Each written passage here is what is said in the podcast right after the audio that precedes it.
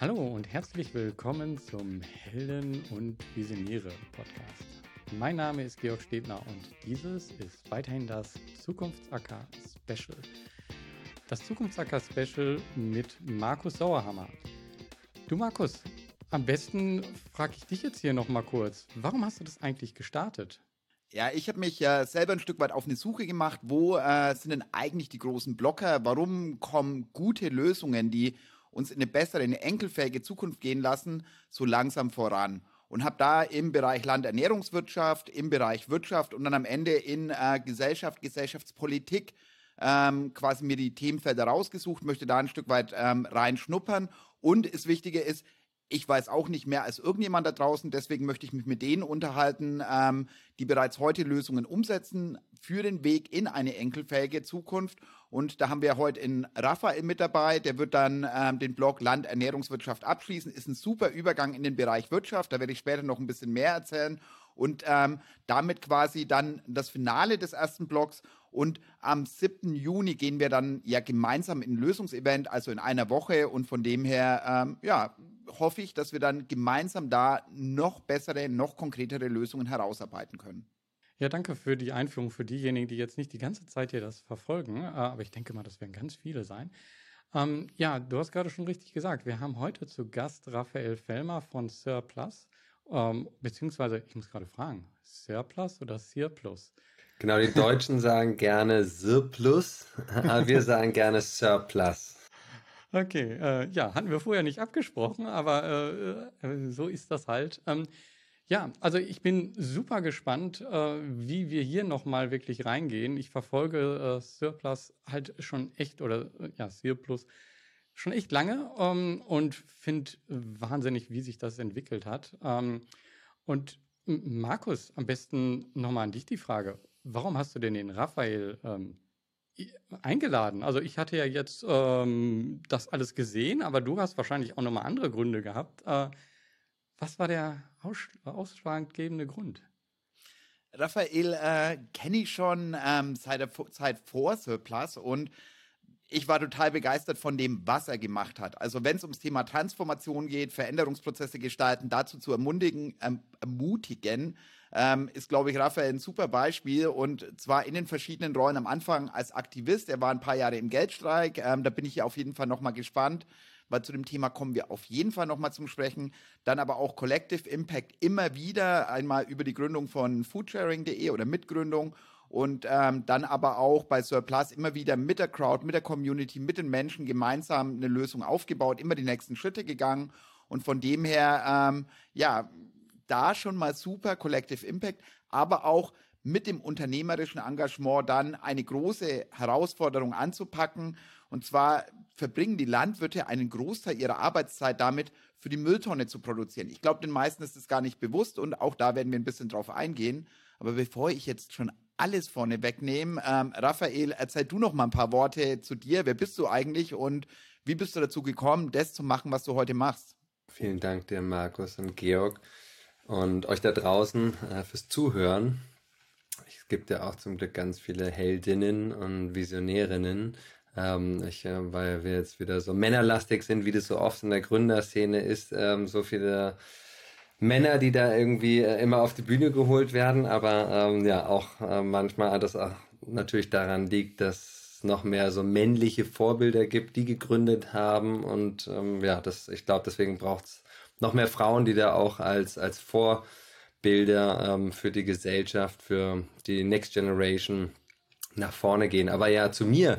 Ich bin äh, Berliner, äh, habe mittlerweile zwei wunderbare Kinder, die das beste Investment und überhaupt das größte Geschenk meines Lebens sind. Bin da total dankbar, mit denen ja fast jeden Tag Zeit verbringen zu dürfen. Und enkeltauglich hast du gesagt, das liegt mir eben schon als kleines Kind, lag mir das irgendwie am Herzen. Ähm, habe es erst gar nicht so richtig gewusst. Und äh, bevor ich aber auf die Nachhaltigkeit eingegangen bin in meinem Leben, das war eher so mit 13, 14 bin ich langsam auf das Thema gekommen, war mir das Thema Hunger äh, ein großes Anliegen, weil ich das auch nicht wusste, dass weltweit äh, mittlerweile sind es so 800, 900 Millionen Menschen, die hungern. Also je, ja, ein Zehntel der Weltbevölkerung hat eben nicht genügend zu essen und Millionen Menschen werden auch 2024 gar nicht erleben. Und ähm, das war mir nicht bewusst, wie ich damit auch zusammenhänge. Ist natürlich total traurig und man könnte eigentlich nur weinen und den Kopf in den Sand stecken, aber davon haben die auch nicht mehr zu essen. Und das wurde dann einfach so zu meiner Vision, eine Welt zu schaffen, in der alle Menschen genügend zu essen haben und da auch zu gucken, wie kann jeder einzelne Mensch was zu beitragen. Weil ich glaube, wir brauchen die Politik, wir brauchen die Wirtschaft, aber wir brauchen auch uns als Menschen, die natürlich viel schneller agieren, handeln können. Und das habe ich dann ähm, ja, über fünfeinhalb Jahre, in denen ich ohne Geld gelebt habe, ähm, viel in die Medien bringen können, das Thema. Und wie hängt auch unsere Ernährung, nämlich pflanzlich, wie hängt die damit zusammen? Wie können wir aber die Tafeln ergänzen im Kleinen äh, mit Foodsharing eben, Lebensmittel retten. In Deutschland schmeißen wir eine LKW-Ladung pro Minute weg. Und das sind 18 Millionen Tonnen pro Jahr, circa die Hälfte von dem, was wir hier produzieren und importieren. Und ähm, ja, nach fünfeinhalb Jahren sehr äh, dogmatisch kein Geld annehmen, habe ich dann auch geguckt, ja, wie kann man Geld vielleicht nutzen, ähm, um Transformationen voranzubringen und vielleicht sogar noch schneller und andere Leute auch zu inspirieren, weil ohne Geld oder mit weniger Geld ähm, kann man leben, aber das ist für viele Leute total äh, unvorstellbar. Und lieber zu schauen, äh, wie kann man was schaffen, bewirken ähm, ohne dass jetzt Geld im Vordergrund steht, aber zu sagen, ja, wir sind im Kapitalismus und wie kann ich den Kapitalismus transformieren, sodass es auch für zukünftige Generationen, auch andere Spezien, mit denen wir uns im Planeten teilen, mehr harmonisch ähm, klappt. Und ähm, das war dann die Geburt von Surplus 2017. Und ja, jetzt, ich ernähre mich, äh, also ich ernähre mich, äh, ich esse natürlich sehr viele gerettete Lebensmittel und versuche da weiterhin Bewusstsein zu schaffen, aber wir sind jetzt einfach ein Online-Shop für gerettete Lebensmittel, wo jeder ganz bequem von zu Hause sich Lebensmittel bestellen kann oder ein bequemes Abo abschließen kann, wo man bio-vegan, äh, vegetarisch oder auch Kochboxen sich nach Hause holen kann, inklusive Obst und Gemüse und ganz viel hochwertige Bio-Lebensmittel, viel vegan und vegetarisch bei uns, aber nicht dogmatisch. Das heißt, es gibt auch ähm, mal ein Beefy ähm, oder Cola oder auch äh, Beef, so Jerky, Beef Jerky oder so, ähm, so getrocknetes Fleisch zum Beispiel. Und ähm, ja, letztendlich sind alle Lebensmittel, die produziert worden sind, wie der Name schon so schön sagt, Mittel zum Leben. Und denen versuchen wir Wertschätzung zu geben und ja, diese Verschwendung, die entlang der gesamten Wertschöpfungskette passiert, Einhalt zu gebieten, Partner für Partnerunternehmen und dann diese überschüssigen Lebensmittel oder die, die vielleicht ähm, einfach ein zu kurzes Mindesthaltbarkeitsdatum haben, was der Handel nicht mehr annimmt, denen äh, über unseren Online-Shop bei Surplus eine zweite Chance zu geben und so, dass sie dann dorthin kommen, wo sie nämlich eigentlich landen sollten, nämlich äh, im Magen und genossen werden. Und ich glaube, wir können uns 300 Euro pro Jahr, äh, pro Kopf an Verschwendung leisten an Lebensmitteln. Das ist viel Geld, aber wir sind einfach ein sehr reiches Land. Aber ethisch und ökologisch ist eine Vollkatastrophe, denn 10% aller globalen Treibhausgase entstehen durch Food Waste. Und das Verrückte ist ja auch, man muss sich überlegen, wenn knapp die Hälfte der Lebensmittel weggeworfen wird, das heißt, Landwirte und Landwirtinnen arbeiten knapp die Hälfte ihres Lebens eigentlich für die Mülltonne. Und ja, das ist verschwendete Lebenszeit, verschwendete Lebensenergie und da sollte man auch schauen, dass man die auf jeden Fall ein Stück weit ähm, sinnvoller einsetzt. Und von dem her ist es ja ein, eine tolle Ergänzung. Ich finde es total spannend, weil du ein Stück weit vom Aktivismus über äh, ja quasi konstruktiven Aktivismus bei foodsharing.de und jetzt äh, Sozialunternehmer. Was waren denn da deine Motivation, immer wieder einen anderen Schritt zu gehen? Was waren deine Erkenntnisse, wo du auf dem Weg ähm, gesammelt hast? Warum wurdest du zum Sozialunternehmer? Hm. Ja, also ich finde, also ich, ich glaube, Aktivisten, man kann nicht sagen, ich bin Aktivist oder ich bin kein Aktivist, sondern es gibt da auf jeden Fall einen Graubereich oder letztendlich ist letzt, jede Entscheidung, die ich im Checkout oder an der Kasse tätige, also jede Konsumentscheidung oder auch zu sagen, ich konsumiere etwas nicht, das ist für mich eine Form des Aktivismus so. Und das heißt, man muss jetzt da nicht auf irgendwelchen Bühnen stehen und Bewegungen starten, um Aktivist zu sein oder sich festzukleben irgendwo. Das sind alles ähm, Auslegungen des Aktivismus und für mich war das immer so, wie kann ich maximal wirksam sein, was äh, für mich und meinen Körper und meine Familie aber auch im Einklang ist. So, und was kann ich dazu beitragen? Und diese fünfeinhalb Jahre, in denen ich gar kein Geld angenommen und keins ausgegeben hatte und kein Konto hatte, Das ist eine Art und Weise, mit der ich auch viel Aufmerksamkeit geschaffen habe. Greta hat es natürlich mit ihrem Schulstreik noch viel krasser abgezogen und Milliarden Menschen ähm, erreicht und auch berührt oder bewegt. Und ich glaube, da passiert auch noch ziemlich viel in den Menschen, was so nachwirkt. Also das ist ja nicht ähm, vorbei. Fridays for Futures lebt, aber ähm, ich glaube wirklich, dass sich zu überlegen, ich habe nicht nur die Macht zu sagen, alle vier Jahre gebe ich irgendwo eine Stimme ab, sondern ich gehe jedes Mal, wenn ich etwas kaufe, wenn ich in ein Restaurant gehe ähm, oder im Kaufhaus oder online, ähm, dann sage ich ja oder nein zu etwas. Und letztendlich, wenn ich von der Firma irgendwas kaufe, unterschreibe ich letztendlich, finde es gut, wie ihr mit der Umwelt umgeht, ähm, wie ihr mit ähm, Mitarbeitenden, äh, mit, der, mit, mit der Erde, Tieren umgeht. Und da am Ende kam dann für mich nach diesen vielen Jahren ohne Geld so die Überlegung, hey, erstmal brauche ich jetzt eine Stabilität für mich auch als Familie. Also wir sind viel hier und da umgezogen, waren mal hier ein halbes Jahr, dann da, da mal anderthalb. Aber es war schon immer so ein Auf und Ab und auch so eine gewisse Unsicherheit ähm, drin. Und es war dann einfach irgendwann anstrengend. Also ich habe da auch meine Frau ganz schön strapaziert, äh, unsere ganze Familie und wollte dann letztendlich einen Job schaffen, wo ich voll mit ganzem Herzen auch dahinter stehen kann und sagen kann, das möchte ich tun, da fühle ich mich wohl bei und ähm, alles, was ich tue, ist irgendwie im Einklang mit meinen Gedanken und nicht irgendwie, ja gut, das mache ich halt, um irgendwie eine Miete bezahlen zu, ähm, zu können, sondern weil ich da auch einen Sinn drin sehe. Und diese Sinnsuche äh, bei der Arbeit, ich habe dann geschaut, was könnte ich denn machen? Na, da war am Ende nur, hey, äh, Food geht keiner so an, dass das auch wirklich massentauglich Mainstream werden kann. Und ähm, dann mache ich doch einfach einen Laden bis eine Ladenkette auf. Äh, und dann kam der Online-Shop später, nachdem wir die alle schließen mussten.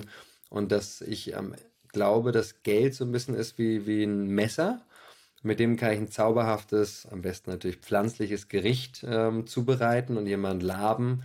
Ich kann aber mit dem gleichen Messer einem Tier oder einem Menschen auch Leid zufügen. Und äh, diese Kraft zu sehen, äh, dass Geld letztendlich total neutral ist. Und jetzt hängt es davon ab, wo kanalisiere ich das Geld, ähm, was dann natürlich wieder seine Wirkung ähm, hat. Also so ein bisschen wie welches Beet ähm, benesse ich oder worum kümmere ich mich. Ähm, und dann gehen die Samen da auf. Und zwar nicht nur beim Konsum, sondern natürlich auch, wenn ich eine Lebensversicherung habe, wenn ich mein Geld irgendwie auf dem Konto liegen habe ähm, oder auch einen Stromanbieter bezahle. Das sind ja auch alles so Konsumausgaben und dass wir eben mit Geld doch eine ganz starke Wirkung haben auf unser Ökosystem, auf unsere Gesellschaft und dass wir da alle, glaube ich, viel verantwortlicher noch mit umgehen können. Und das habe ich so ähm, versucht, dann einfach in die Tat umzusetzen und hat ja jetzt auch schon mit Surplus gut geklappt. Wir konnten Millionen Kilogramm retten an Lebensmittel, wir konnten Millionen Menschen erreichen und auch diese Selbstwirksamkeit, hey, wenn dir dein Job nicht gefällt und du bist nicht so ganz glücklich und siehst irgendwie den Purpose, was jetzt ja so ein schöner Begriff ist, äh, nicht so ganz erfüllt, dann sei vielleicht mutig und gründe einen Verein, gründe eine Firma wo du eben sagst, hey, ähm, das Geld kann auch ganz viel Positives bewirken und kanalisier es eben dahin, wo du am meisten Sinn siehst für, für eine Welt, die wir, also eine gute, bessere, nachhaltige, sozialere Welt, die wir aber heute gestalten. Mein Herz geht ein Stück weit auf ähm, bei, bei dem ganzen Thema. Du hast zu viel gesagt, ich könnte auf viele, viele Punkte eingehen. Ich würde eins gerne nochmal, du hast die Purpose und Sinn suchen, wo ja jetzt alle unterwegs sind und hast Greta Thunberg ähm, schon genannt.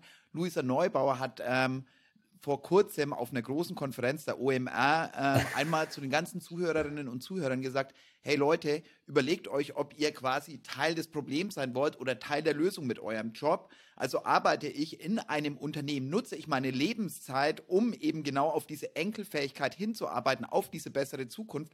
Oder aber versuche, verursache ich eigentlich mit meiner Arbeitszeit mehr Schaden, also bewirke ich eigentlich das Gegenteil. Und das Interessante ist, dass alle Unternehmen jetzt anfangen, so zu tun, als würden sie die Welt retten, alle sich vielleicht ein bisschen auf den Weg machen, aber das Spannende ist, wer tut's wirklich? Und ich denke, wir sind in einer Zeit, wo genau das passiert. Also wo wir vom drüber reden, vom so tun, als ob ins reale Handeln übergehen und äh, Unternehmen wie das, was du gegründet hast, ist ja ein Baustein ich würde im ersten Block, also wir haben jetzt ein bisschen über dich und über Surplus und deine Motivation gesprochen. Der Zukunftsacker soll auch ein bisschen darum gehen, ähm, was sind denn nochmal Herausforderungen, systemische, strukturelle Herausforderungen, die wir zu bewältigen haben im Bereich Landernährungswirtschaft, aber auch gerne schon im Wirtschaftsbereich äh, darüber hinaus oder auch politisch, also in die beiden nächsten Blöcke mit reinzoomen und dass wir dann in den Lösungsbereich gehen und auch ein paar unterschiedliche Lösungen nochmal diskutieren. Und ähm, du hast Kapitalismus transformieren gesagt. Ich finde es total spannend. Eine Maya Göppel zum Beispiel sagt diese Ismus-Wörter, die, egal ob Sozialismus, Kommunismus, Kapitalismus, die nimmt sie gar nicht rein, weil bei vielen Leuten dann gleich ideologische Scheuklappen hochgehen, runtergehen, äh, was auch immer. Und du gehst sehr pragmatisch mit diesen Themen um. Also was du danach gesagt hast über Geld, das ist ein Instrument, das ist ein Werkzeug, wir können das in eine bestimmte Richtung kanalisieren. Und dieses Kanalisieren finde ich total wichtig, weil wir haben Akteure, die eben mit ihrem unternehmerischen Engagement ein Stück weit, ähm, sage ich, unsere Wertschöpfungsketten zukunftsfähiger aufstellen. Ähm, hatten jetzt einige schon in den letzten Folgen mit dabei. Ihr macht genau das Gleiche. Und trotzdem finde ich es wieder verrückt, wenn wir uns anschauen, wie die Krise, also die Inflation jetzt ähm, durch den Krieg und die Energiekrise und Lebensmittel werden teurer und auf einmal verlieren wir viele ähm, Kunden, die Bio einkaufen, die Bio-Supermärkte vor allem. Das heißt, in so Krisenmomenten gehen wir dann doch wieder einen Weg zurück und diese Schadschöpfung ist ja nicht im Markt einbepreist. Also eigentlich müsste es ja viel, viel günstiger sein, wenn ich ähm, ökologische Lebensmittel ähm, nutze oder wenn ich Lebensmittel, die bereits abgelaufen sind, die sonst weggeworfen würden, ähm, kaufe. Wie beurteilst du da die Strukturen? Wo ähm, siehst du da Hemmschwellen oder wo sagst du, eigentlich ist es äh, vollkommen egal, Markus, ähm, das passiert ja sowieso, es, es wird günstiger und äh, wir müssen nur noch ein paar Kleinigkeiten verändern. Hm. Ja, also erstmal ganz kurz nochmal zu Luisas Statement. Ähm, Habe ich mir auch angehört. Ich glaube auch nicht, dass es nur heißt, ähm, mal, sitzen wir schon in, in einem Karren, ähm, der perfekt nachhaltig ist. Also da muss ich selbst mir auch an die eigene Nase fassen. Wir versuchen mit Ökostrom, Ökobankkonto, recycelte Materialien, wo es geht, auf vielen Ebenen wirklich Nachhaltigkeit zu leben äh, bei Surplus, aber wir sind da noch lange nicht da, ähm, wo ich hin will. Und ich glaube auch, dass man zum Beispiel in einem Unternehmen, ähm, was derzeit, und da gibt es einige, letztendlich die meisten großen Unternehmen sind alles ähm, derbe Zerstörer von unserem schönen Ökosystem, von unserem ja, blauen Juwel hier im Universum und dass es da auch, glaube ich, manchmal ähm, passieren kann, dass man sagen kann, hey, meine Wirksamkeit, ich habe vielleicht gar nicht den Mut oder die Kraft oder finde nicht den richtigen Partner, Partnerin zum Gründen. Ich bleibe einfach im Unternehmen und werde quasi sowas wie ein Intrapreneur. Also ich bin in einem Konzern, der eigentlich überhaupt nicht nachhaltig ist, push aber die Nachhaltigkeit voran. Und was ich damit sagen will, ähm, dass zum Beispiel, wir haben jetzt auch schon, ja, wie gesagt, ähm, so 4 Millionen Kilogramm Lebensmittel gerettet mit Surplus. Das ist super und wir haben viel Bewusstsein geschaffen. Wenn ich aber jetzt mal ähm, einen großen Konzern wie Nestle nehme oder so, der macht halt, weiß nicht, ähm, 100 Milliarden Umsatz oder also vielleicht sogar ein bisschen mehr, also ein Riesenschiff. wenn man jetzt sagt, hey, ähm, ich bekomme das hin, weil Wirtschaftlichkeit und Nachhaltigkeit sollte sich ja am besten auch äh, immer näher kommen, so, weil dann macht Sinn, wenn da irgendwie einer sagt, ja, das mache ich halt irgendwie um ein paar Karma-Punkte zusammen, dann kommt der nächste Chef, Chefin und sagt halt, hey, was ist denn hier los? Das müssen wir anders machen, weil letztendlich heißt ja, wie du es schön gesagt hast, 50% Verschwendung heißt auch irgendwo 50% Überproduktion. Im Moment rechnet sich das ja irgendwo so. Also es ist ja pervers, aber es ist ja Teil einfach, wir bezahlen ja alle diese Verschwendung letztendlich mit. Also der Bauer gibt da ja auch ein bisschen die Kosten weiter und dann der Produzent und dann das Zentrallager und der Supermarkt und da einfach zu gucken, vielleicht kann ich sogar noch mehr bewirken, manchmal, wenn ich auch bei Unternehmen arbeite, wo ich zwar insgesamt noch in eine Richtung arbeite als, als Firma, die nicht Nachhaltigkeit voranbringt, aber dann dort ein Prozent Nachhaltigkeit mehr eingebracht, bringt halt mehr als ähm, 50 Startups, plus dass aus dem ein Prozent ja irgendwann 10 Prozent werden können.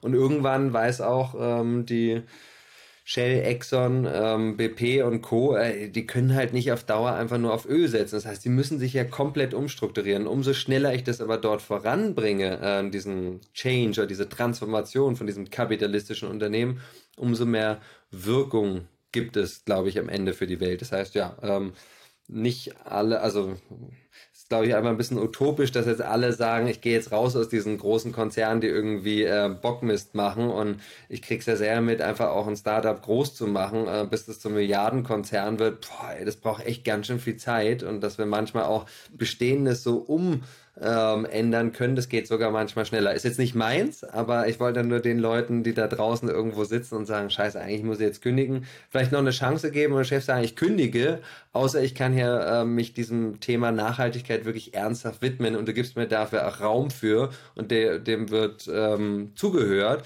Und dann, wenn man dann spürt, hey, das funktioniert halt hier nicht, der Laden hört nicht ähm, ich habe es echt versucht, dann kann man ja immer noch sagen, jetzt ziehe ich absolut die Reißleine, weil äh, das erfüllt mich ja auch einfach nicht. Und genau, jetzt habe ich aber deine schöne Frage vergessen, lieber Markus.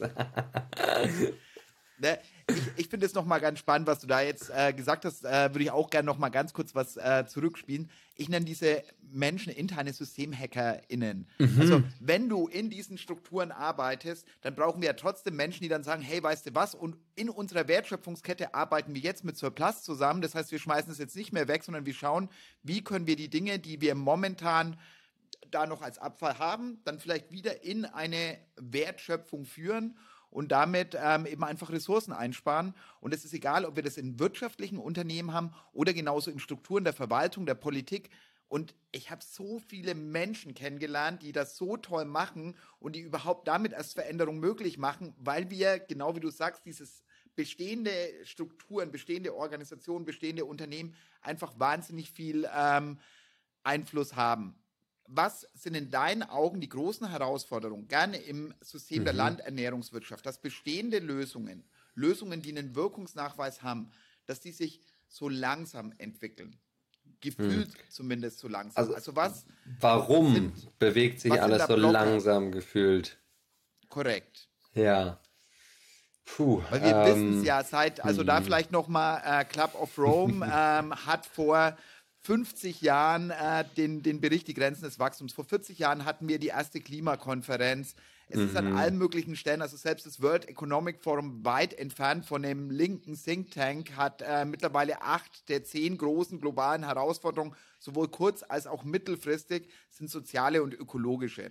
Das heißt, mhm. wir wissen, wir müssen was verändern und trotzdem, es tut sich was. Es wird gefühlt mehr. Zu wenig. Aber es ist zu wenig, genau. Mhm. Ja, das ist eine gute Frage, Markus. Also jetzt mal so aus meinem Bauch oder einfach aus dem Stande heraus, ähm, glaube ich, dass wir alle auch irgendwo sehr bequem ähm, sind. Ähm, das heißt, so einfach von der Leiter runtersteigen, ähm, so von dem Wohlstand, den, den wir auch als Gesellschaft haben oder auch als Individuen, das ist einfach noch fünfmal schwieriger als äh, aufzusteigen oder auf der ähm, Leiter hochzugehen. Das ist der eine Punkt. Das heißt, ähm, in Deutschland bewegt sich ja jetzt unser ökologischer Fußabdruck nicht jede, äh, jedes Jahr um 10, 20 Prozent weiter nach oben, sondern da sind wir eher so stagnierend schon. Äh, bloß eben auf dem Niveau zweieinhalb Tonnen, drei Tonnen dürften wir an Treibhausgasen pro Jahr ausstoßen. Und Moment sind wir, glaube ich, bei elf circa in Deutschland. Ähm, das heißt, äh, ja, auch das erstmal dazu. Global ist natürlich, dass alle ja am besten, am liebsten so leben wollen wie wir. Also mit Karre, ähm, äh, Wohnraum, Handy, Laptop, Tablet, äh, Glotze und ähm, Wäschetrockner, Spülmaschine, also komplett einfach alles durch ähm, elektrifiziert, was ja auch alles so seinen Reiz hat, aber eben so mit den planetaren Grenzen irgendwie halt sich noch nicht so ausgeht. Ähm, und wenn alle so leben würden, wie wir hier in Deutschland, dann brauchen wir mindestens drei Planeten. Wenn man alle so leben will wie in Katar, dann sind es halt eher so sechs, sieben oder noch mehr Planeten. Ähm, und warum passiert das alles so langsam, obwohl wir es seit Jahrzehnten wissen? Ich glaube, erstmal ähm, fünf Jahrzehnten wussten es ja eigentlich nur ein kleiner Teil der Gesellschaft, ähm, dass es wirklich eigentlich ernst ist äh, mit diesen planetaren Grenzen, auf denen wir uns befinden und dass es irgendwann auch mal ja, ähm, haben wir halt keine Zeit mehr. Ähm, das wird ja eher auch durch Greta nochmal verstärkt, aber das ist ja einfach noch nicht allgemein gut und vor allem dann auch das noch zu glauben. Also es gibt ja den IPCC-Report seit Jahren, aber dann wird dem halt auch nicht geglaubt oder er ist auch gar nicht so angekommen. Es ist ja wie die pflanzliche Ernährung, wo ich mich jetzt auch seit 2010 vegan ernähre, weil ich es halt irgendwie verstanden habe, plus irgendwie ein Herz habe für die Tiere und dann gesagt habe, hey, ich fühle mich wohler ich fühle mich gesünder oder ich bin gesünder, äh, wenn ich da halt eins plus eins macht zwei einfach zusammenzähle und sage, dann ernähre, ernähre ich mich halt jetzt einfach auch vegan so und weil aber ähm, das ist, geht dann wieder auf das Thema Kultur über, ich habe ja von meinen Eltern gelernt, äh, Fischstäbchen zu essen, ähm, Bolognese zu essen oder auch mal zu Meckes zu gehen. Und das war halt alles immer mit Tieren drin so. Ähm, und da gab es aber auch bei Meckes noch keine Alternative. Da gab es wenig irgendwie ähm, Bolognese-Alternativen. Ähm, und äh, Fischstäbchen gab es auf jeden Fall schon mal keine Alternative. Das heißt, es ist ja eigentlich Kultur. Das heißt, wir übernehmen ja ganz viel von unseren Eltern. Und das heißt, dieses schneller, höher, weiter ist auch in unserer Kultur so drin. Und das haben wir natürlich übernommen. Und die Sinnfrage ähm, war oft immer eher so zweitrangig. Erstmal geht es darum, quasi irgendwie sich materiell einzudecken und darüber eine vermeintliche Sicherheit zu haben. Und das führt dann einfach dazu, dass wir letztendlich auch ähm, uns so langsam bewegen. Einfach dieses Nicht-Glauben, das nicht wirklich wahrnehmen wollen. Also das Wort ist schön, weil wir es für wahrnehmen müssen wenn wir da nicht die über, der Überzeugung sind, dass wirklich ein Problem ist, wir müssen wirklich jetzt handeln, ja, dann, ja, ist ja irgendwie, Problem, aber ich kann ja eh nichts machen. Also auch wieder dieses, ja, ich kann ja gar nicht äh, wirksam werden, sei es in meiner Firma oder eine eigene Firma gründen oder Verein, weil geht ja eh nicht, bringt ja nichts oder so. Also das heißt auch, glaube ich, ein bisschen der Mut zur Veränderung fehlt in der Gesellschaft immer noch, also wird, wird größer auch Mut zu sein, mutig zu sein, anders zu sein. Also wie, jetzt wird's weniger, aber wie oft hast du gehört, wie hast du so ein Problem äh, als dich vegan ernährender Mensch? Hast du, fehlt dir irgendwas? Oder ähm, das heißt, jetzt wird es normaler, dass man sich pflanzlich ernähren kann oder dass man irgendwie komisch angeguckt wird und es ist auch äh, okay, wenn man sagt, man, man fliegt nicht so viel oder man hat es im Bewusstsein, das wird ja alles angenommen und dann, glaube ich, fällt es den Menschen auch einfacher, weil wir diese kritische Masse erreichen müssen. Deswegen sehe ich auch immer noch eine Chance, das 1,5 Grad Ziel einzuhalten, weil wir letztendlich in den, äh, ja, kann man sagen, seit 50 Jahren ist ja die Masse wird immer größer von Menschen, nicht nur in Deutschland, sondern global, die wirklich auch ein Verständnis dafür haben und es ernst nehmen und für voll nehmen, die Zahlen, die uns die Wissenschaftler liefert und wie wir alle damit zusammenhängen und dass wir jetzt quasi schon ein Bewusstsein haben, das ist schon mehr als diese 15, 17, 19 Prozent kritische Masse, von der man ausgeht, bevor es dann so umkippt und dann laufen wieder alle einfach nur nach. Das ist aber noch nicht im Handeln angekommen. Also das heißt, das Bewusstsein ist da und jetzt fehlt es aber noch so ein bisschen, dass die Menschen es dann auch übersetzen und sagen, ich mache Ökostrom, ich äh, mache keine Investments irgendwo, wo ich nicht ganz sicher bin. Ich wechsle äh, mein Bankkonto zu etwas, wo ich lieber was Positives verändere. Ich äh, ernähre, eine, ähm, ernähre mich so, dass ich möglichst wenig Ressourcen an Anspruch nehme. Ich fliege nur dann, wenn ich es wirklich muss und so. Das ist ja etwas, wo es gerade noch so peu à peu weitergeht. Und dann kommt aber der Punkt, wo wir diese 15, 20 Prozent der Gesellschaft erreicht haben. Und dann glaube ich, auch die Technologie wird uns helfen, den Switch zu schaffen, dass wir unseren ökologischen Fußabdruck wirklich nachhaltig reduzieren und auf jeden Fall unter fünf, vielleicht sogar unter drei ähm, Tonnen pro Jahr hinbekommen. Das glaube ich auch, sonst würde ich nicht hier sitzen und würde nicht an den Themen ackern wollen. Und äh, ich finde es ganz spannend, weil ich aus so einem kleinen Dorf komme und einer der wichtigsten Sätze in meiner quasi Sozialisation war, was denken die Leute, wenn? Das mhm. hast du äh, auf, in kleinen Dörfern auf der ganzen Welt. Aber im Endeffekt haben wir das insgesamt ein Stück weit in unseren Blasen. Also gesellschaftliche Zugehörigkeit ist ja ein wichtiger ähm, Wert, den wir quasi für das Miteinander auch pflegen und was ja was Gutes ist. Und umso schwerer ist es, wenn du die Pionier, Pionierinnenrolle übernimmst und am Anfang Dinge anders machst, weil dann erstmal alle gucken und sagen, wie bescheuert bist du denn? Und du hast es ja ziemlich radikal gemacht mit deinem Geldstreik.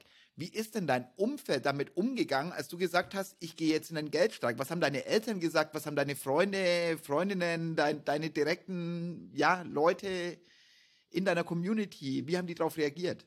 Also vielleicht bin ich da auch irgendwie ein bisschen beschenkt oder so von, von Menschen, die irgendwie jetzt nicht so urteilen sind oder zumindest dann nicht geteilt haben, aber ähm, ich habe Eltern, die mich zum Glück irgendwie immer unterstützt haben, egal im Prinzip, was ich gemacht habe. Einfach an mich geglaubt und haben da jetzt ähm, nicht so viel gesagt. Irgendwann meinte schon mein Vater, dass ich mit Geld vielleicht noch mehr bewirken kann, aber gerade am Anfang war das ja gut. Ähm, wenn er, also ja, wenn der Raphael jetzt meint, der, der muss das machen, äh, weil er sich damit wohlfühlt und damit irgendwie wirksam sein kann, dann unterstütze ich das auch. Ähm, von der Gesellschaft war es eher so, dass ich natürlich ja auch viel getrennt, ähm, nicht nur zu Markus Lanz und Stern TV, sondern zu meinen Vorträgen und habe das ja relativ krass einfach durchgezogen.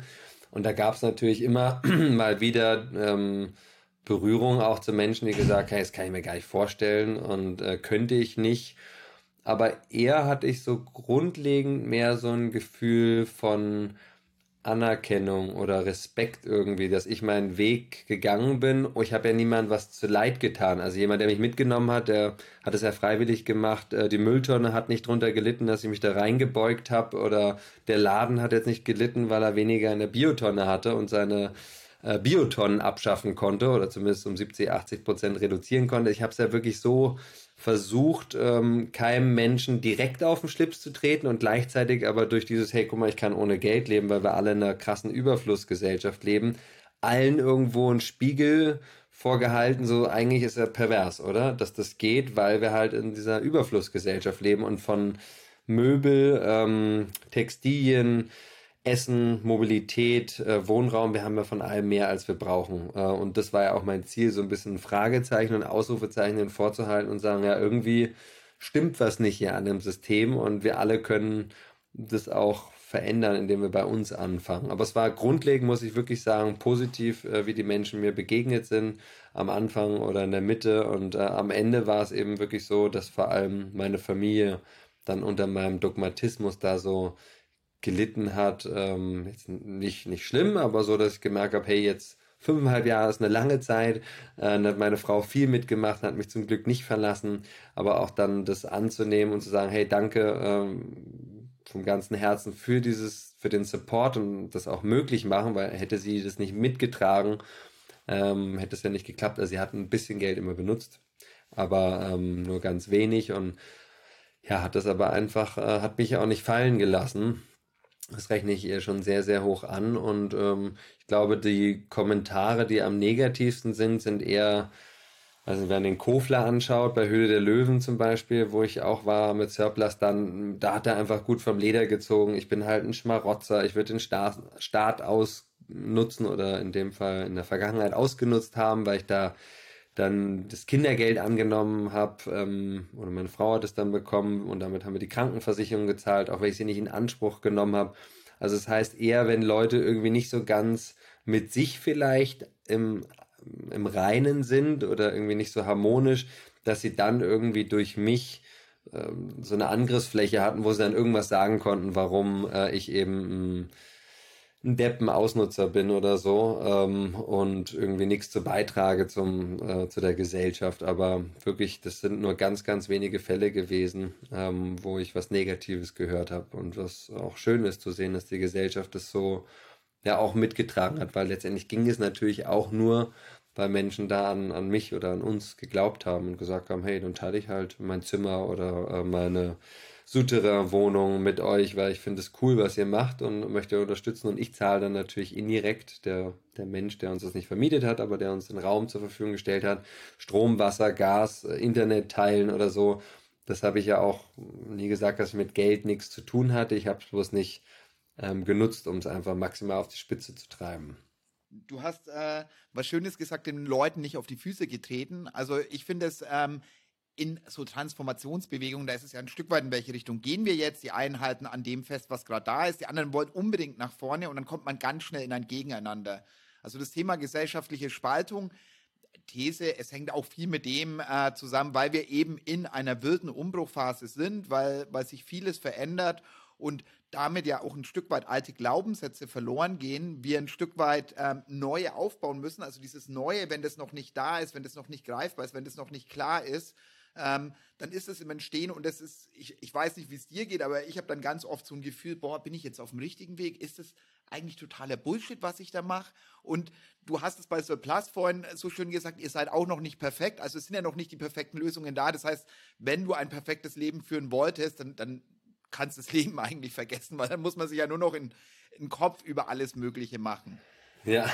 Wie siehst du das mit den krassen Gegeneinander und äh, da du hast einen komplett anderen Weg gewählt, also permanent immer das Konstruktive vorne anstellen, das wie kommen wir zu einer Lösung, also da ist ein Problem, aber immer in den Lösungsmodus zu gehen. Mhm. Wie wichtig findest du das für, für die nächsten Schritte der größeren Transformation?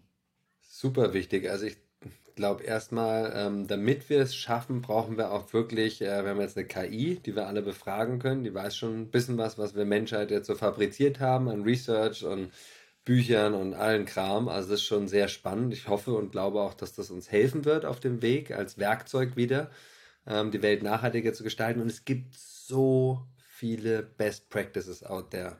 Und zwar, ähm, sei es in einem Bundesland macht es das schon besser, in einer Stadt, in einer Kommune. Und wenn ich das aber nochmal global betrachte, wir müssen gar nicht alles neu erfinden. Das geht mir über Surplus auch so. Ich dachte ja geil, dann machen wir Franchise und alle wollen das, cool, dann machen wir da die erste Franchise-Kette mit geretteten Lebensmitteln weltweit. Da war auch so ein bisschen wie so ein Stolz oder vielleicht auch Egoismus dabei, äh, zu sagen, ja, dann, dann machen wir da was so Einzigartiges, aber das braucht's gar nicht, sondern wir sind eine Menschheit, wir sind alle Brüder und Schwestern, ich sehe uns mehr so als Family und da wirklich auch zu gucken, wer macht das denn eigentlich schon gut? Ob als Firma oder als Regierung oder äh, Kommune, ähm, Bürgermeister, äh, Stadträtin, egal was, aber einfach zu sagen, das muss jetzt skaliert werden. Also das, was funktioniert. Ähm, und dass wir da mehr ko kollektiv zusammenarbeiten müssen, weil wir haben gar nicht die Zeit, um zu sagen, ja, ich brauche alles selber und muss wieder alle Tests machen und dann braucht es Jahre, sondern wirklich sagt, guck mal, ähm, hat doch funktioniert da, ähm, wie die das machen. Also jetzt mal als Beispiel in äh, Estland, ähm, Litauen so, wie die mit der Digitalisierung vorangekommen sind. Äh, die sind natürlich auch kleiner, aber ähm, das funktioniert und das müssten wir jetzt hier in Deutschland einführen. Ähm, wie hat das Dänemark gemacht oder Kopenhagen äh, mit dem ähm, Verkehr? Ähm, dass es mehr zu Fahrrädern geht. Äh, ah, cool, läuft, äh, lass uns hier impl äh, implementieren. Und dass es ähm, gibt es ja auch Gesetze für Food Waste oder so. Wie kann man die reduzieren oder wie kann man incentivieren, dass die Betriebe weniger wegschmeißen?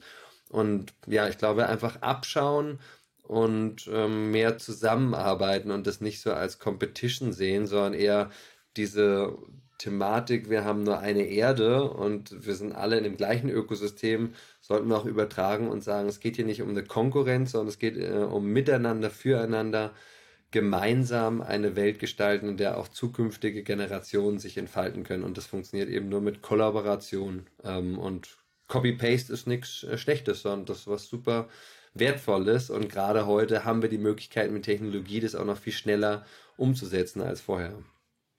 Raphael, das ist Wahnsinn, was du gerade sagst. Wir haben in den letzten zwei Folgen einmal Johanna Kühner von Supercoop. Ähm, das ist ein Modell, was erprobt ist in Frankreich, in den USA. Hm das heißt, genossenschaftlich organisierte Supermärkte in NutzerInnenhand. Mhm. Ähm, das ist eine, das eine Beispiel. Und Nicola von Du bist hier der Chef, ähm, der äh, quasi auch ein Modell, das mittlerweile nicht nur also aus Frankreich kommt, aber in anderen Ländern mittlerweile auch erprobt ist und wo VerbraucherInnen und äh, ErzeugerInnen oder Landwirte, Landwirtinnen ähm, gemeinsam Produkte entwickeln, gemeinsam in den Supermarkt bringen und genau das mit dem Collective Impact. Und die Übertragung von Lösungen, jetzt kommen wir eigentlich schon in diesen radikalen Lösungsraum, wie können wir denn nach vorne gehen, wie können wir ähm, Dinge voranbringen. Das haben wir in der Vergangenheit ja auch bei Umbruchphasen gemacht. Also jetzt komme ich aus der Landwirtschaft, Landernährungswirtschaft, wenn ich mir anschaue, die Maschinenringe. In der Nachkriegszeit haben sich die Landwirte zusammengeschlossen, haben gesagt, hey, es muss nicht jeder alle Maschinen haben, sondern wir können Maschinen und Arbeitszeit untereinander teilen. Man hat Plattformen entwickelt, analoge Plattform, damals äh, meistens über Genossenschaften, Vereinsstrukturen und hat gesagt, lasst uns die Ressourcen miteinander teilen. Und es hat nicht jeder angefangen, das neu zu erfinden, sondern man hat bestehende Lösungen in andere Regionen übertragen und äh, quasi die Kopie oder über die Kopie das Ganze skaliert und ähm, damit ganz, ganz viel Wirkung für die betroffenen Gruppen erreicht. Und ich glaube, das können wir immer noch. Und das Schöne ist ja, das immer mehr zu sehen ich würde gerne ein bisschen in den Lösungsraum gehen. Was müsste denn passieren, damit man besser gute Lösungen kopieren kann? Weil das ist, glaube ich, mhm. auch was, ähm, dass wir immer wieder anfangen, das Rad neu zu erfinden. In Deutschland, aber auch innerhalb der Region. Also Innovationsgründungsförderung wird ja die oder derjenige belohnt, wo was neu macht. Und nicht, wenn ich sage, äh, Moment, da gibt es was in Estland, das mache ich einfach hier. Oder da gibt es was in Hamburg, das hole ich jetzt nach Berlin. Dann heißt es, naja, das ist nicht mehr innovativ. Hm. Das, ähm, das stimmt, ja. Also ich, kenne mich da nicht ganz so gut aus mit den Förderungen und was da so ist. Aber ähm, ja, wie gesagt, bei einer, meiner eigenen Geschichte auch, dass wir halt gerne genau sagen, innovativ, das gab es noch nicht und das ist der absolute, der New Shit und das muss jetzt nach oben kommen und so. Und ich glaube, dieses Verständnis wieder, äh, wir sitzen halt alle auf dem gleichen Planeten und wir müssen jetzt irgendwie schauen, da geht es jetzt auch nicht nur um ähm, Digitalisierung, Firmengründung oder so, sondern da kann es auch einfach sein, ähm, wie kann man zu Hause nachhaltiger leben ähm, und wie, was haben wir für einen Umgang mit Wasser, mit Strom ähm, und also, dass wir viel mehr auch auf der Mensch-Mensch-Ebene ähm, sowie Kulturen, also ich glaube, das hat zwar jetzt zwar nicht so viel mit dem Klima zu tun, aber ich finde zum Beispiel, dass wir nicht so eine gastfreundschaftliche Kultur haben in Deutschland wie zum Beispiel Marokko so. Und dass wir uns da mehr abschauen sollten und dass wir dem das zulassen, dass äh, wenn wir Kulturen teilen, ein bisschen so wie so ein Regenbogen, dann wird es halt erst spannend, wenn wir auch sagen, meine deutsche Kultur oder so, die lassen jetzt mal ein bisschen hinten an und guck, was gibt es denn eigentlich für alles, für tolle Kulturen, für Arten und Weisen, wie wir miteinander umgehen können und das eben auf möglichst viele Ebenen in der Gesellschaft Einzug äh, lassen. Und dann, ja, was kann ich dazu zu beitragen? Ich auch, bin ich jetzt in der Firma, dann kann ich mir da Konzepte anschauen, sagen, die integriere ich jetzt hier in der Firma, bin ich in der Uni, kann ich das machen, bin ich in der Schule.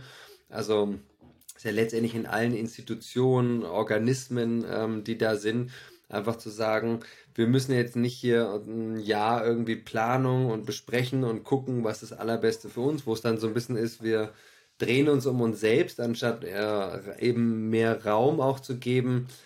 Und das fällt mir auch immer wieder noch schwer, auch bei, ähm, bei Surplus zu sagen, hey, es gibt andere ähm, Startups, die machen was wirklich ähnliches und ich gucke mir jetzt an, was kann ich da kopieren, aber auch mit Startups, die was komplett anderes machen, die haben aber trotzdem die gleichen Issues, weil die müssen auch irgendwie Marketing machen, die müssen auch irgendwie nachhaltiger werden oder wollen nachhaltiger werden.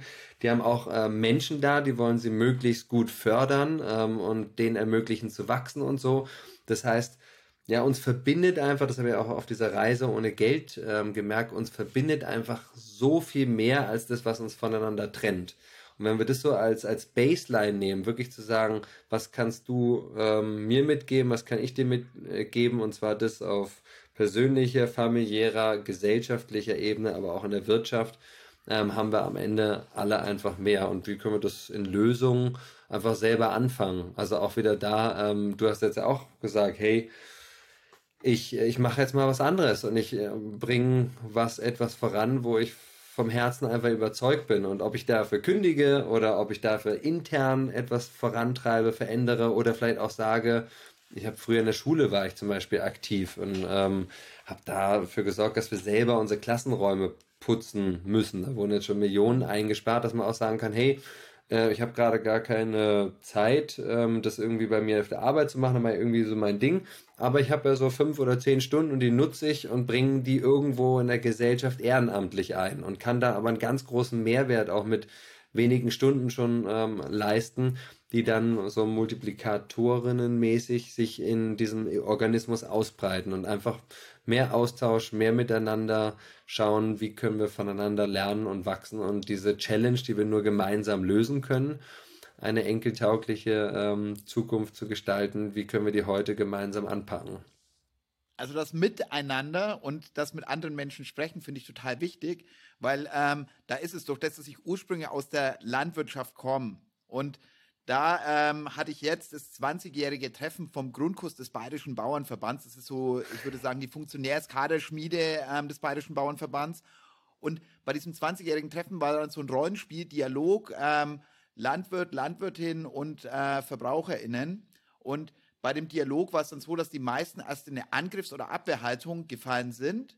Mhm. Und Jetzt bin ich aber mittlerweile eher in dieser anderen Welt und wo ich sage, Moment, die Leute wollen euch gar nichts Böses. Eigentlich wollen die, dass es euch gut geht, dass ihr gutes Geld verdient für die Arbeit, die ihr macht und ein Miteinander machen. Also es fehlt oft an diesem Miteinander und dass man überhaupt mit Menschen in Gespräche kommt, die aus und jetzt sprichst du Kulturen von anderen Ländern, aber ich würde sogar sagen, hier haben wir oft Kulturen ländlicher Raum und urbane äh, Gesellschaft und teilweise, wenn ich nach Bayern gehe, da ist es ja, dass sich die Franken und die Bayern heute noch nicht vertragen. Also wo wir, sage ich mal, das sollten wir seit Jahrhunderten überwunden haben. Und alles, was vor uns liegt, werden wir nur, nur durch ein stärkeres Miteinander mit anderen Kulturen, mit anderen Gesellschaften, mit anderen Ländern ähm, lösen können, weil das nicht an nationalen Grenzen, also der Klimawandel macht da keinen Halt ähm, und äh, Digitalisierung sowieso nicht, Energie nicht. Ja. Also das sind ja alles Dinge, die, die wir in einem größeren Kontext denken sollten.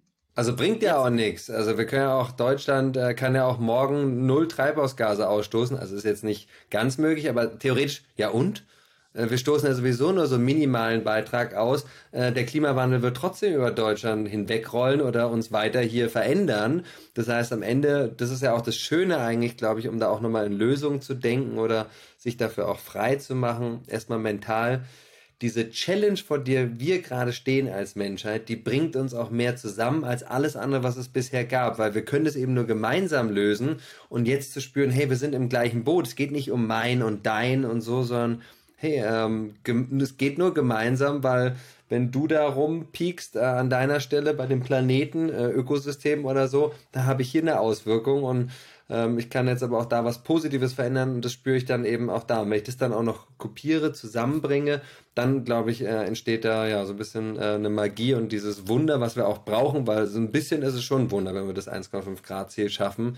Aber ähm, da gibt es ja immer mehr Menschen, die dann auch aufwachen und eben sagen, hey, ich träume davon jetzt nicht nur, sondern ich lebe meinen Traum und bring's in die Realität, das, was mir wichtig ist. Und da gibt es so viele Aspekte, wo jeder einzelne Mensch was tun kann. Und deswegen, ja, danke da auch, Max, für ähm, und, und Georg für euer Beitrag, die Menschen zu inspirieren, animieren, äh, Mut zu haben, die Welt zu verändern.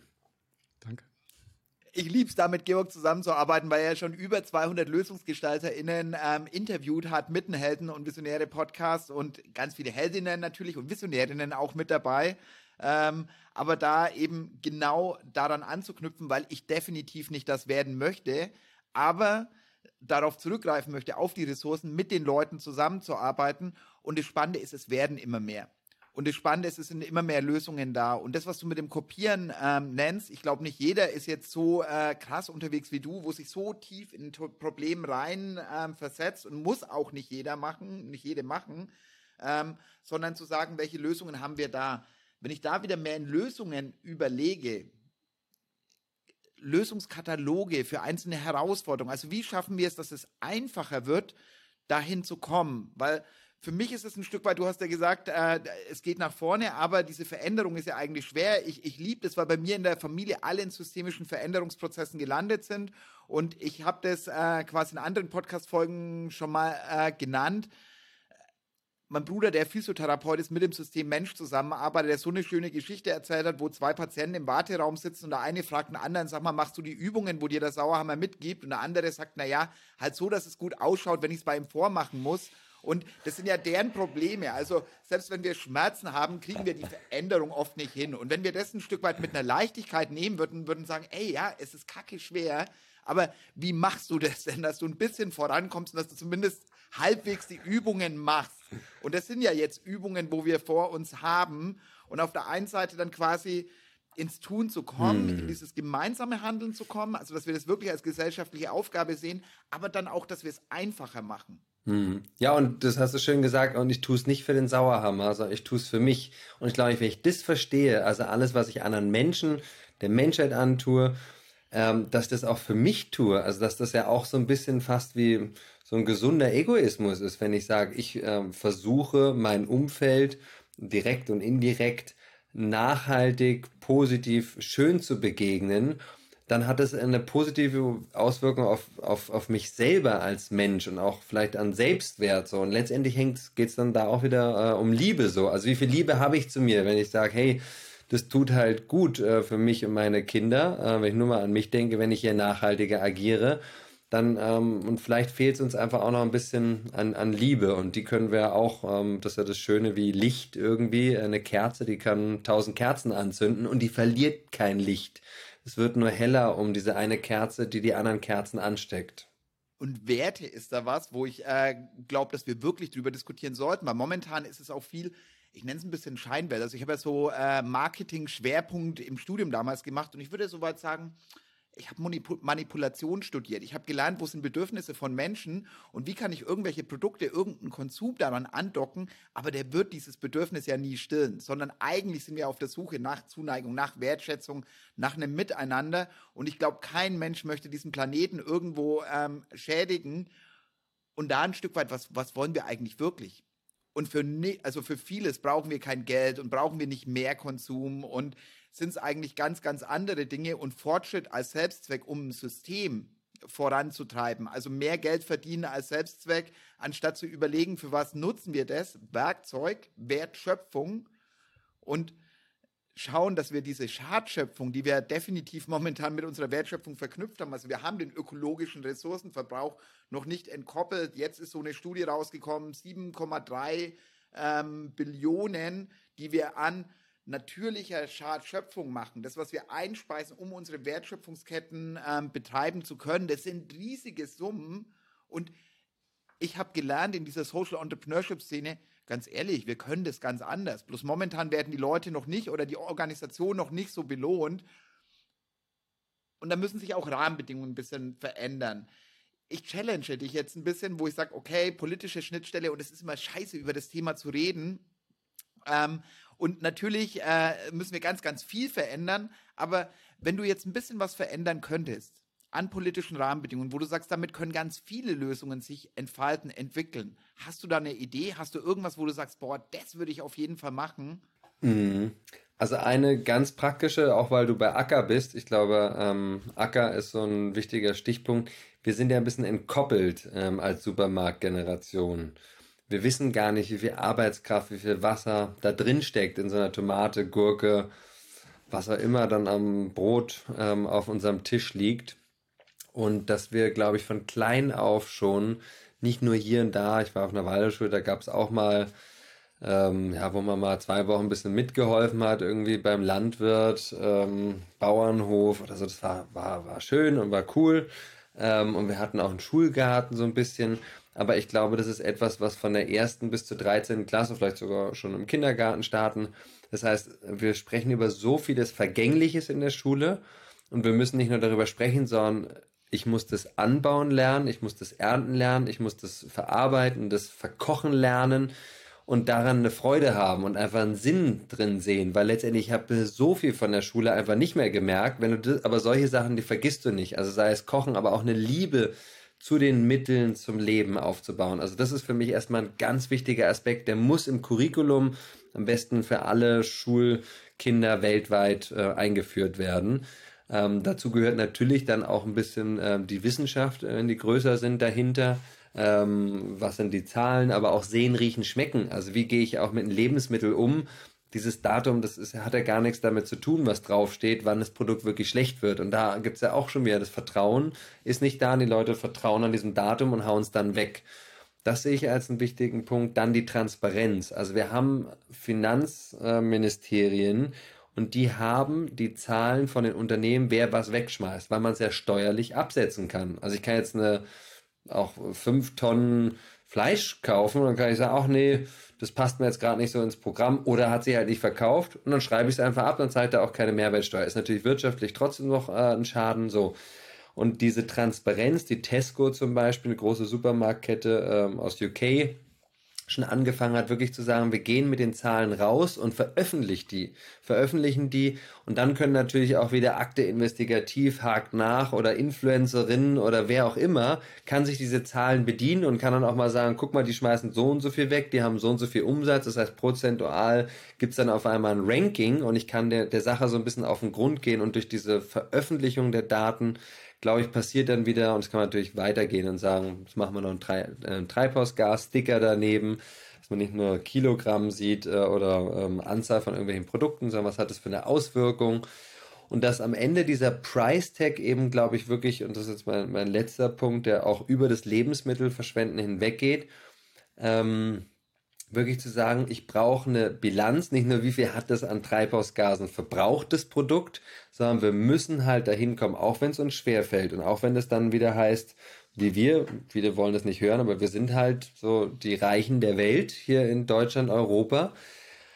Und ähm, wir sind einfach auf einem zu hohen Ross. Wir verbrauchen zu viel, weil es halt alles auch zu günstig ist. Und das heißt, es muss, glaube ich, ähm, weil wir es werden wahrscheinlich nicht schaffen, wenn es alles nur aus einer Freiwilligkeit passiert. Also ich könnte mir das Steak jetzt leisten, ich könnte mir den Flug leisten, aber ich tue es nicht, weil ich so überzeugt bin, ich tue was für meine Enkelkinder. Das schaffen wir, glaube ich, einfach nicht. Das heißt, da brauchen wir und auch kollektiv, und wir haben es gesehen bei Corona, schau dir an, wie das Flugverhalten reduziert wurde. Freiwillig teilweise, zum anderen aber auch, weil man gesagt hat, jetzt geht es halt hier gerade nicht so. Und das ist natürlich gerade in der vernetzten Welt, äh, Fliegen ist total schön, aber muss es wirklich so viel sein? Muss es immer der Flug sein, ähm, wenn wir in Urlaub gehen? Können wir nicht gucken, was gibt's regionalere schöne Sachen? Und da am Ende, äh, das ist gleich mit der Bockwurst oder so weiter, na, wenn halt eine Bockwurst nicht zwei Euro kostet, sondern die kostet halt acht oder zehn Euro und eine pflanzliche Alternative, die ist einfach billiger, dann werden die Leute die pflanzliche Alternative mehr konsumieren. Punkt fertig aus und das gilt für alle anderen Konsumgüter. Das heißt, ein Transparenzregister, nicht nur Food Waste, Transparenzregister über alles, was weggeschmissen wird, aber auch ähm, Transparenz darüber, wie viel Treibhausgase, wie viel Wasser in den Produkten drinstecken und da ein Price Tag geben. Und es muss dann eben auch, das muss teurer werden. Anders, glaube ich, kriegen wir es in der kurzen Zeit nicht äh, nur über Bewusstsein hin. Das ist zwar ein bisschen schade für manche und dann sagt man wieder, dann können sich Fleisch eben nur die Wohlhabenden leisten. Aber das ist mir, das ist es mir wert, solange die, die guten Bio-Lebensmittel, die dann günstiger gemacht werden können, ähm, ist es, glaube ich, eine, eine, eine gute Rechnung aus meiner Perspektive. Aber das sind so viele Punkte. Also da ist spannend, wenn wir zurückschauen, was die anderen schon gesagt haben. Und da ist es, also Bildungsthema, Christoph hat mir am Anfang dabei, das Transparenzthema äh, war bei ähm, Johanna und bei Nicola äh, auch ein ganz, ganz wichtiges.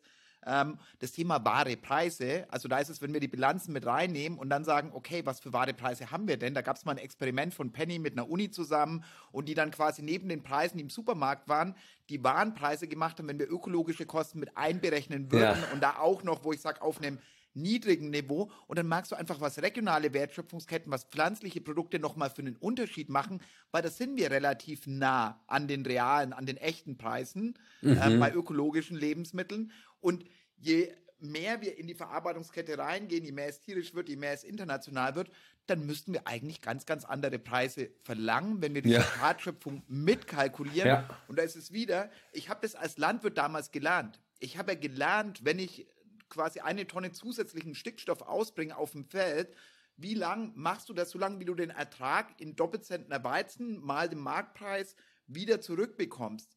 Aber wir haben nicht gelernt, wir haben gelernt, dass mit jeder Tonne weniger Weizen zusätzlich entsteht, aber dass der restliche Stickstoff dann im Boden landet und dass wir dann äh, quasi das Grundwasser damit schädigen und dass wir das wieder teuer sauber machen müssen, damit wir es wieder nutzen können, das war in der Kalkulation nicht mit enthalten. Sowas müsste ja drin sein, weil dann wären die biologischen Lebensmittel viel, viel günstiger, ja. weil wir das äh, an Schadschöpfung gar nicht mit reinkriegen. Also, genau, und im ersten Schritt könnte man es wirklich sogar, glaube ich, auch machen, erstmal wie der Penny, aber das einfach nur überall, dass man es schon mal sieht. Und dann kann man langsam sagen, gut, das muss ja nicht von heute auf morgen, aber jetzt steht da halt 8 Euro kostet halt das Hack äh, und nicht mehr 1,50 Euro das 100 Gramm, keine Ahnung und dass man dann sagt, so, ähm, jetzt passen wir das langsam diesen echten Preisen eben an. Und dann gibt's eben ja auch, dass das auch aus dem Bewusstsein passiert, da will jetzt uns niemand was Böses. Du hast auch gefragt, warum geht es so langsam? Naja, die Politik, wenn die jetzt etwas entscheidet, was dem ähm, Bürger und den Bürgerinnen eben äh, kontomäßig sich irgendwie negativ auslegt, dann werden die ja abgewählt, so ungefähr. Also jetzt mal überspitzt gesagt. So. Und das heißt, wir müssen da uns halt selber ein bisschen äh, überlegen, wir schneiden uns eigentlich ins eigene Fleisch, wenn wir einfach so weitermachen und eben die Preise oder unser Konsumverhalten einfach äh, stagnieren lassen oder gleich ähm, bleibend. Und da, äh, ja, also finde ich cool, dass die anderen das auch so ähm, empfinden, dass wir da was schrauben müssen. Ja, vor allem das Spannende ist, wir haben äh, beim ersten äh, erste Gast beim äh, Thema enkelfähige Wirtschaft ist der Christian von Regionalwertleistungen, Regionalwert AG. Und da geht es ja genau darum, wie können wir ökologische Leistungen mit einbepreisen, in die Bilanz mit mhm. aufnehmen. Und da passiert ja auch eine Wertschöpfung, die wir momentan nicht bezahlen. Also wenn wir über, uns über die Industrialisierung in der Landwirtschaft aufregen, ähm, dann müssen wir halt anfangen, auch Anreizsysteme anders zu schaffen. Also auf der einen Seite Verbote auszusprechen, klar, aber auch Anreize anders zu strukturieren, dass sich eben genau ähm, diese Art des Wirtschaftens lohnt. Und da bin ich schon mal gespannt, was er sagt und vor allem, was danach im Bereich Wirtschaft von den anderen Akteuren ähm, nochmal für Einblicke kommen. Genau. Du hast äh, auch noch was Spannendes gesagt. Wenn jetzt eine Partei kommt und dafür sorgt, dass irgendwas ähm, quasi dann äh, teurer wird durch so eine Entscheidung, dann wählen wir die ab. Und so sind wir ja oft. Also das heißt, wir denken als Menschen vielleicht ein bisschen kurzfristig. Mhm. Und wir hatten ja äh, vor kurzem äh, diese Deba Debatte um äh, quasi Heizungen und äh, jetzt äh, wird es Heizen teurer.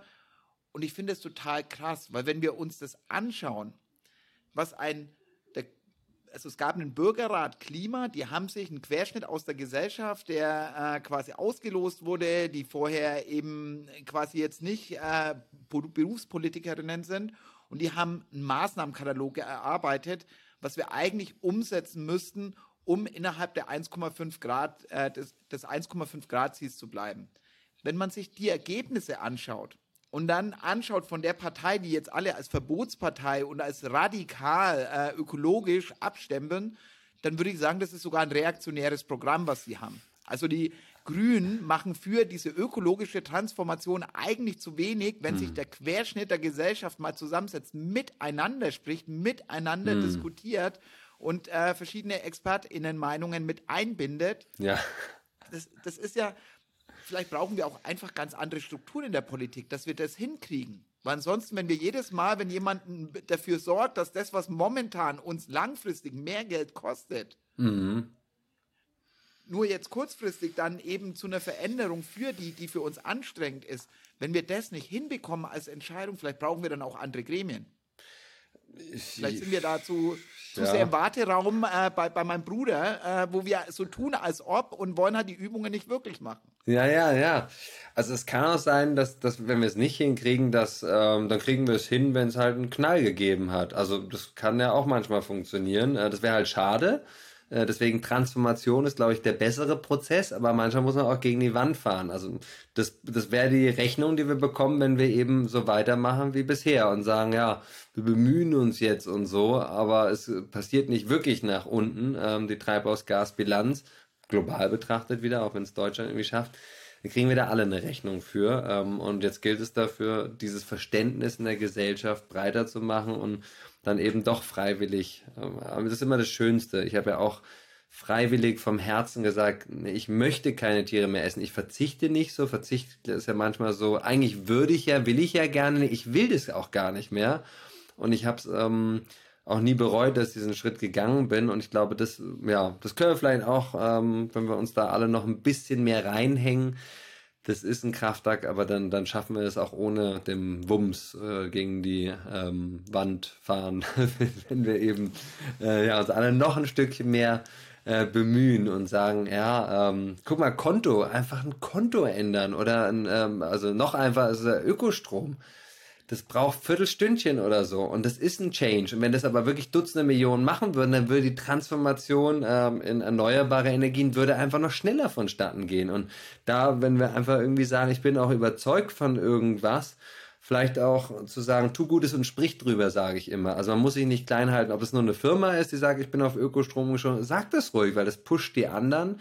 Macht das aber auch im Privaten, einfach mal zu sagen, hey, seid ihr auch schon alle beim Ökostromanbieter oder so. Und das auch nicht nur in unserem Blasen, weil wir natürlich Nachhaltigkeitsbubble und so weiter, ja, das ist schon bekannt, aber dass wir das halt auch mal auf anbringen müssen und vielleicht den Leuten das auch zeigen, dass es wirklich ganz einfach ist, viele kleine Dinge zumindest schon echt zu verändern ohne jetzt danach ähm, einen Nachteil zu haben oder das Gefühl zu haben, ich werde abgehängt von den anderen, die jetzt noch irgendwie atomaren Strom aus dem Ausland und äh, Kohle und sonst was ähm, als, als Stromquelle äh, nutzen.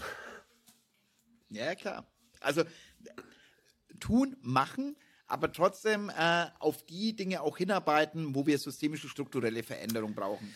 Jetzt äh, kommen wir ein Stück weit, wo ich sage, ich, ich habe noch eine Frage, eine ganz egoistische Frage, mhm. aber ich stelle die auch für die Leute, die jetzt immer noch zuhören, ähm, die, die dann Bock haben, Strukturen mit weiterzuentwickeln. Für mich ist es ein Stück weit, wenn ich hinschaue, wir haben alle Puzzlestücke. Du hast es ein Stück weit mit den Kopien vorher schon gesagt. Äh, wir müssen nicht alles immer wieder neu erfinden, sondern an vielen Stellen geht es nur darum, wie können wir die Puzzlestücke zusammensetzen, damit wir in dieses große Transformationsbild dann reinkommen. Alle Teile sind da. Dieses konsequent in diese nächsten Schritte zu kommen. Dafür habe ich einen Zukunftsacker gestartet, um Puzzlestücke zu befragen, wie würd, was würdet ihr euch wünschen, damit das große Puzzle besser zusammenkommt? Was würdest du dir wünschen, dass ich zukünftig tue, um dein Handeln einfacher zu machen, um deine Wirksamkeit zu steigern, um vielleicht auch an anderen Stellen mehr Wirkung reinzubringen für die Gestaltung dieser enkelfähigen Zukunft? Hm. Ja. boah, das, das ist natürlich ein großer Acker, ähm, den du da vor dir hast. Ähm, also so ein bisschen das, was ich schon gesagt habe, so was ich glaube, was man ändern kann, diese Transparenz, ähm, dieses ja auch Preis, also dieser Preistag, was Treibhausgase anbelangt, das ist, glaube ich, schon was sehr, sehr Spannendes, weil es einfach das Bewusstsein stark erhöht. Und zwar da, wo wir es alle merken, nämlich beim auf, ja, am Ende des Monats oder wenn wir halt einkaufen gehen, so, dass das, ähm, das macht, glaube ich, ganz viel aus. Ähm, ja, und was ich aber auch noch irgendwie spannend finde, ist auf jeden Fall pflanzliche Ernährung, weil also auch eine Bio-Kuh, die furzt genauso übrigens wie, wie oder sehr ähnlich ähm, wie so eine nicht-Bio-Kuh, ähm, nur dass die Bio-Kuh halt irgendwie, ähm, ja, vielleicht ein Bio-Soja ist äh, oder manche ganz glückliche irgendwie auf der Weide, die leben da ähm, viele, viele Jahre und furzen aber auch noch, auch wenn sie da grasen. Ähm, und ich glaube wirklich, dass ein Game Changer schon ist, vor allem weil es so einfach ist, ähm, sich wirklich mehr pflanzlich zu ernähren. Ähm, das würde ich mir wünschen, wenn in Zukunft wir 75 Prozent aktuell der weltweit genutzten Agrarfläche nicht mehr nutzen für die Tierwirtschaft, sondern davon den Großteil zurückgeben können der Natur und Renaturierung, also einfach wieder Wälder entstehen können, was wir uns in den letzten Jahrzehnten oder Jahrhunderten genommen haben, dass wir wieder sagen können, hey, ähm, es geht auch so mit weniger aggressiver Nutzung der Landwirtschaft und wirklich nicht nur sagen, ich mache da jetzt Bio draus, sondern ich gebe das wirklich wieder der Natur zurück. Und ich glaube, dass das ein ganz wichtiger Faktor ist, weil die Treibhausgase, die jetzt schon ausgestoßen worden sind, durch die Bäume ja auch gebunden werden können. Es dauert zwar auch ein paar Jahre, aber äh, jeden Baum, den wir da heute pflanzen und jedes Feld, was in Zukunft wieder zum Wald wird, ist, glaube ich, ein, den kann man ja auch noch nutzen. Also Wald kann man ja auch noch nachhaltig, Forstwirtschaft kommt ja daher der Begriff, ähm, kann man da auch sich auch noch Sachen, Bäume rausziehen, mit denen Häuser bauen. Dann ist es, sind die Treibhausgase in meinem geilen Haus drin, was mich geil wärmt und was schön aussieht und sich warm anfühlt. ja, super. Also da nehme ich auf jeden Fall wieder ein paar Bausteine mit. Ähm, und dickes Danke, Raphael, für das, was du jeden Tag bewirkst, was äh, du umsetzt, was äh, ja, du mit vielen anderen nochmal gemeinsam machst und vor allem auch die Inspiration, die du da wieder an Tag legst. Und das ist das, wo ich meine Energie herziehe von Menschen, die eben nicht nur motzen und jammern, sondern die dann tatkräftig anpacken. Und das ist alles, was meine Energie ausmacht. Und von daher, ja, an der Stelle danke. Und ich würde dann Georg den Ball zuwerfen für das Finale abbinden. Ja, danke. Ja, die Frage ist jetzt für mich auch hier wieder, was nehme ich hiervon mit? Und äh, da waren wieder viele Punkte. Ähm, eigentlich nehme ich diesmal hier was ziemlich Simples mit. Ähm, und zwar, dass wir von anderen lernen können und äh, dass es ganz wichtig ist, äh, hier zu verbinden. Also Jana hatte das ja auch schon äh, so ein bisschen gezeigt. Also hier das äh, nochmal und ähm, dass ja die, die, die Zukunft oder diese äh, enkelfähige Zukunft, enkeltaugliche Zukunft, ähm, dass das eine gemeinsame Challenge ist. Und wenn wir die als gemeinsame Challenge sehen, ähm, und wenn wir dann vielleicht bei so etwas sind wie ähm, äh, das Merken, so, wenn wir irgendwo eine Katastrophe haben, wo dann wirklich auf einmal Menschen zusammenkommen, dann in diesem Moment und dann auch auf einmal alles politisch und so weiter aufgebrochen wird.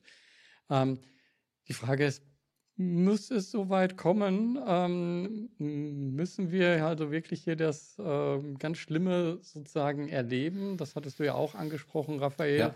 Ich, ich hoffe es nicht. Ich hoffe, äh, wir kommen auf einem anderen Weg äh, daraus, dass es nicht diesen äh, Knall geben ähm, muss.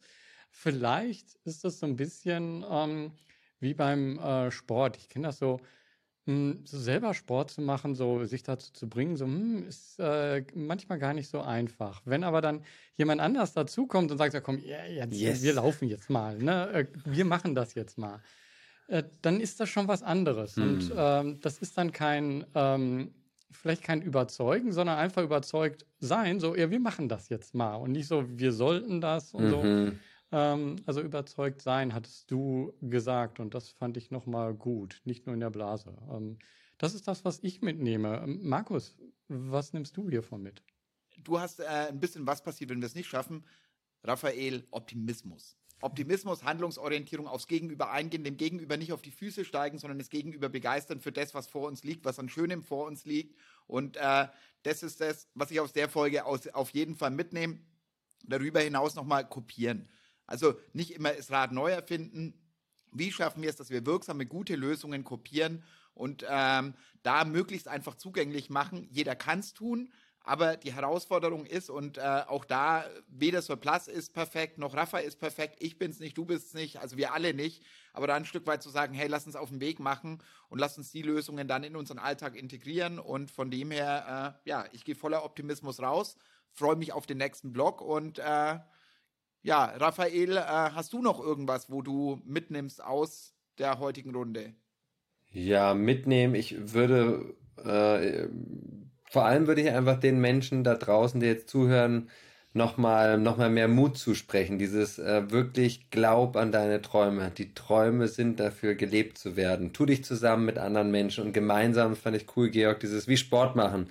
Das macht einfach viel mehr Spaß und es ist motivierender, wenn man sich zusammenzut. Und das heißt, egal wie utopisch dein Traum ist, sprich mit möglichst vielen Menschen darüber und dann vom, vom Denken ähm, und Aufschreiben und Planen und so einfach wirklich ins Bewegen kommen und keine ja, Angst haben vor dem Scheitern. Wir sind da gerade in Deutschland einfach sehr ähm, belastet. Das ist einfach etwas, was wir nicht gerne tun und dann lieber den Safe-Weg gehen.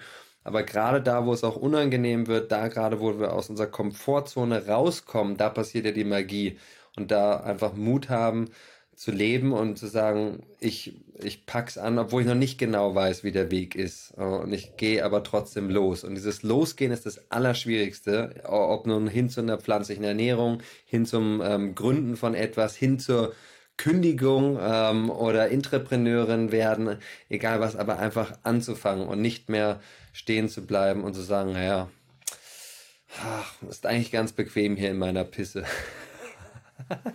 da kommt man ja auch nicht raus dann aus dem Traum, weil es ja ganz gemütlich ist und einfach rauszukommen und sich auch diesen unangenehmen ja, äh, Gründen ist nicht einfach. Gründen ist sehr anstrengend und äh, ist ein Marathon und Weltretten ist auch ein Marathon. Wir sind da drin gemeinsam und lassen uns ja gemeinsam die Hände geben, damit wir weiterkommen und dann, dann schaffen wir das. Danke, ähm, Georg und Markus, für, für die Möglichkeit hier und euer Wirken. Gerne genau das machen wir hier. Also wir geben uns hier virtuell die Hände in diesem Podcast und wir laden andere dazu äh, ein. Ähm, und äh, ja, einladen tun wir auch zu einem Lösungsevent am 7. Juni. Ähm, da einfach äh, nochmal auf den, in den Shownotes schauen, äh, da wird ein Link äh, sein, ansonsten auch auf helden- und visionäre.de-zukunftsacker. Da stehen auch weitere Informationen dazu. Ähm, wir wollen hier gemeinsam Lösungen äh, finden. Und wir haben jetzt hier die ganze Zeit ähm, ja, vor allen Dingen den Bereich äh, Land- und ähm, Ernährungswirtschaft uns angeschaut. Und die nächsten Podcasts, äh, die gehen dann einen Schritt weiter. Sozusagen, da gucken wir uns dann die Wirtschaft an. Und da bin ich dann auch nochmal gespannt. Da sind, das ist dann ein neues Feld. Ähm, also hier wird es noch viel spannender, ähm, weil wir gehen so ein bisschen aus der Blase raus. Wir gucken so ein bisschen auch äh, woanders hin. Und ähm, das ist das, äh, was im Endeffekt du ja auch schon, Raphael, äh, machst mit Cirplus, weil es ja auch über, um einen Handel geht. An der Stelle, ja, Markus, magst du das letzte Wort hier haben? Ähm, danke, äh, Raphael, für die Zeit hier. Markus? Ich habe nichts mehr hinzuzufügen. Also super, schön, dass ihr dabei seid, dass ihr bis zum Ende zugehört habt und äh, ich freue mich, wenn ihr beim Lösungsevent dabei seid. Äh, danke Raphael, ähm, danke Georg und danke allen, die bis hierher dabei geblieben sind und über eine Stunde Podcast mit uns ertragen haben. danke, einen schönen Tag noch. Danke euch.